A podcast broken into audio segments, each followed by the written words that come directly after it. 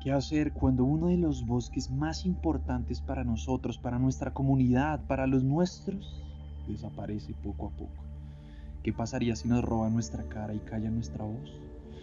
Señoras y señores, les habla el Fabis. ¿Cómo están? ¿Cómo han estado? Espero los hayamos puesto a pensar y hayamos sembrado esa semillita en ustedes y en todos sus seres queridos, con estas temáticas que nos mueven, que nos tocan y sobre todo, que es el futuro de las nuevas generaciones. Y pues bueno, hablando de la temática ambientalista, la historia de hoy esconde algo fuerte y no muy alejado de la realidad.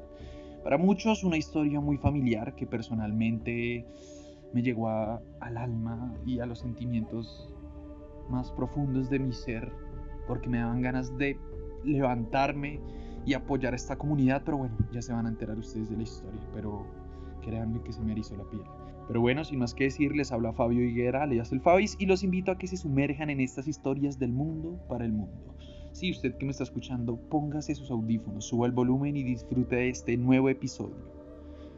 Antes de iniciar, quiero hacerles una pequeña invitación y darles una gran noticia. Ahora más que nunca nos escuchan en gran parte de América Latina y eso nos pone muy felices por seguir haciendo esto para ustedes y saber que lo disfrutan cada día y esperan con ansias cada capítulo.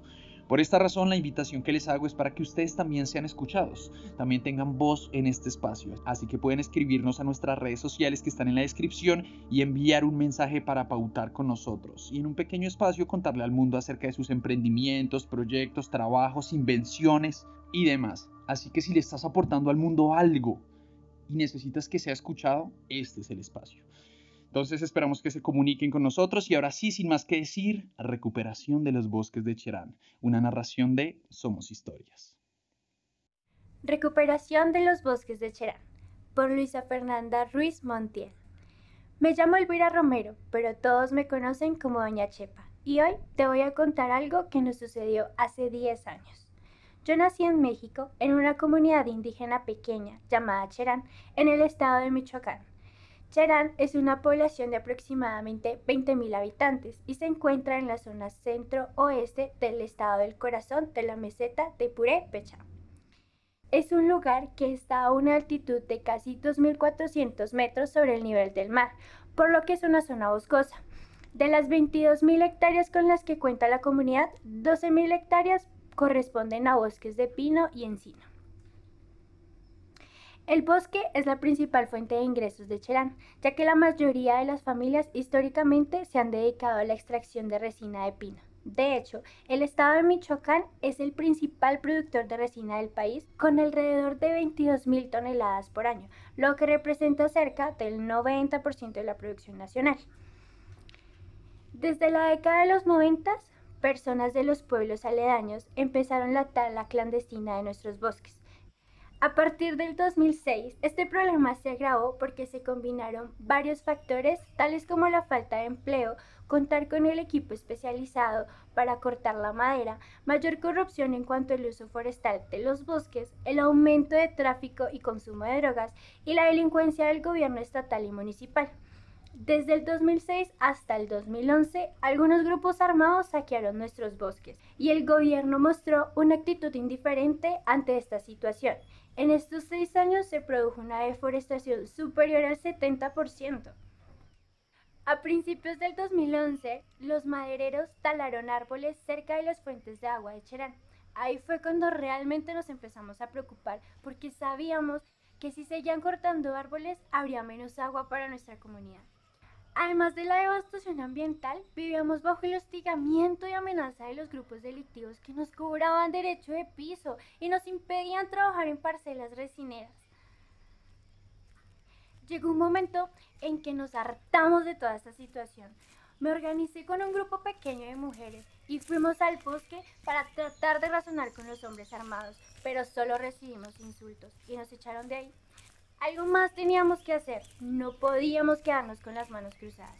Y el 15 de abril del 2011 fue ese día inolvidable, donde cambiamos el curso de la historia de Cherán. Como a las 4 de la madrugada empecé a escuchar las campanadas de la iglesia. Yo estaba acostada y me preguntaba qué estaba pasando, si sería un incendio o qué. Entonces salí y me acerqué a un señor que me contó que algunas mujeres estaban organizando para detener a los talamontes porque ya habían destruido todo el cerro de San Miguel. Aunque el miedo me hizo regresar a casa, tuve un impulso transformado en coraje que me hizo volver. Tomé unas piedras y las coloqué en el delantal. En cuanto el primer camión comenzó a descender con la madera expropiada, otras seis mujeres y yo bloqueamos el acceso. Apedreamos al vehículo y con ayuda de algunos jóvenes tomamos a algunos conductores como rehenes y los llevamos al atrio de la iglesia. Al amanecer estallaron cohetes para alertar a la comunidad del peligro. Muchos en Cherán llegaron corriendo para ayudar. Hubo un momento en que la gente quiso colgar a los madereros capturados en un árbol antiguo al lado de la iglesia, pero las mujeres los convencimos de que no lo hicieran. Todo el mundo en las calles corría con machetes, hombres y mujeres. Todos tenían el rostro cubierto. Se podía oír a la gente gritando y las campanas de la iglesia sonando todo el tiempo. Los policías municipales llegaron con el alcalde y otros hombres armados arribaron para liberar a los rehenes. Un enfrentamiento entre la gente del pueblo, los madereros y la policía.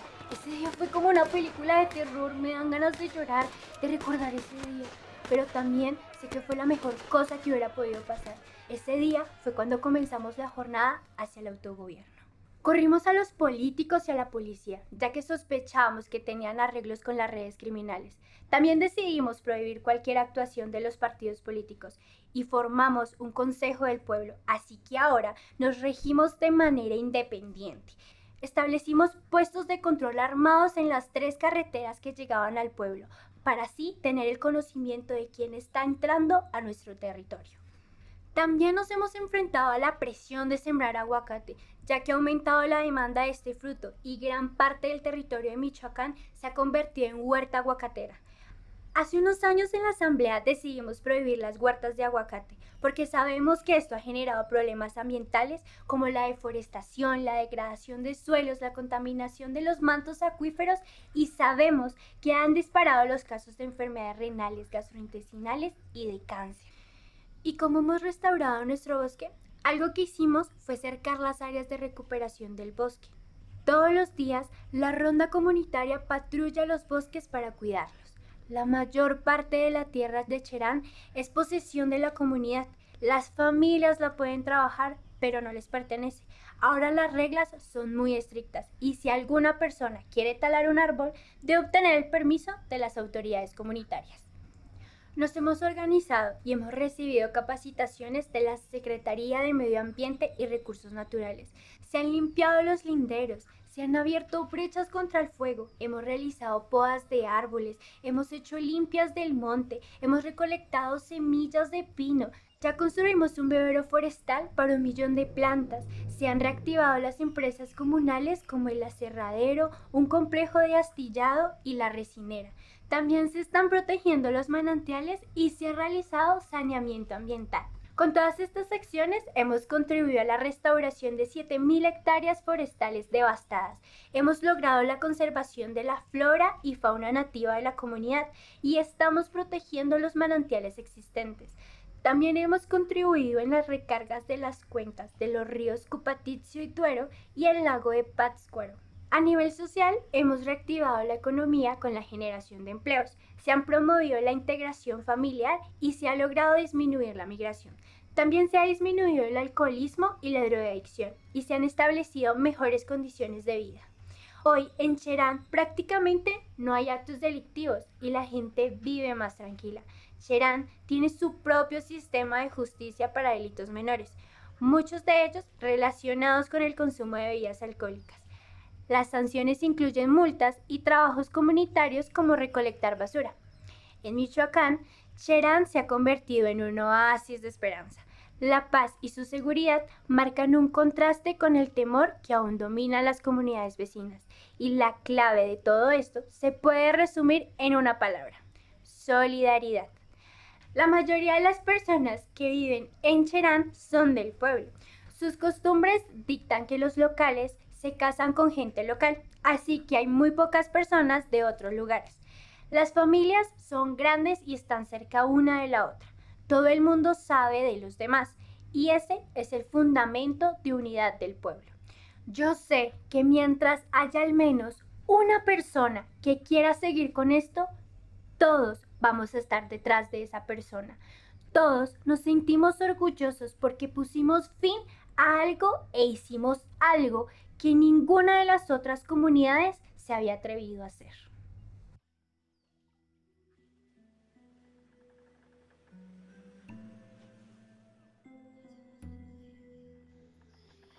Así es, mis queridos oyentes, cuando uno lucha por lo que es de uno, en este caso, luchar por nuestra comunidad, por nuestro territorio, por nuestro medio ambiente, uno deja la piel, el alma, el sudor y si es necesario hasta la sangre para cuidar y preservar lo que van a disfrutar las próximas generaciones.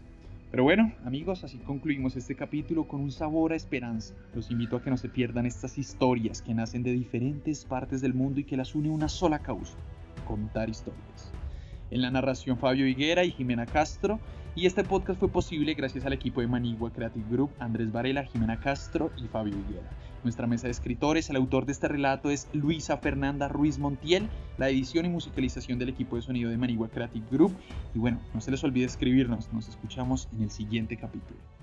Hasta el siguiente capítulo, mis queridos oyentes.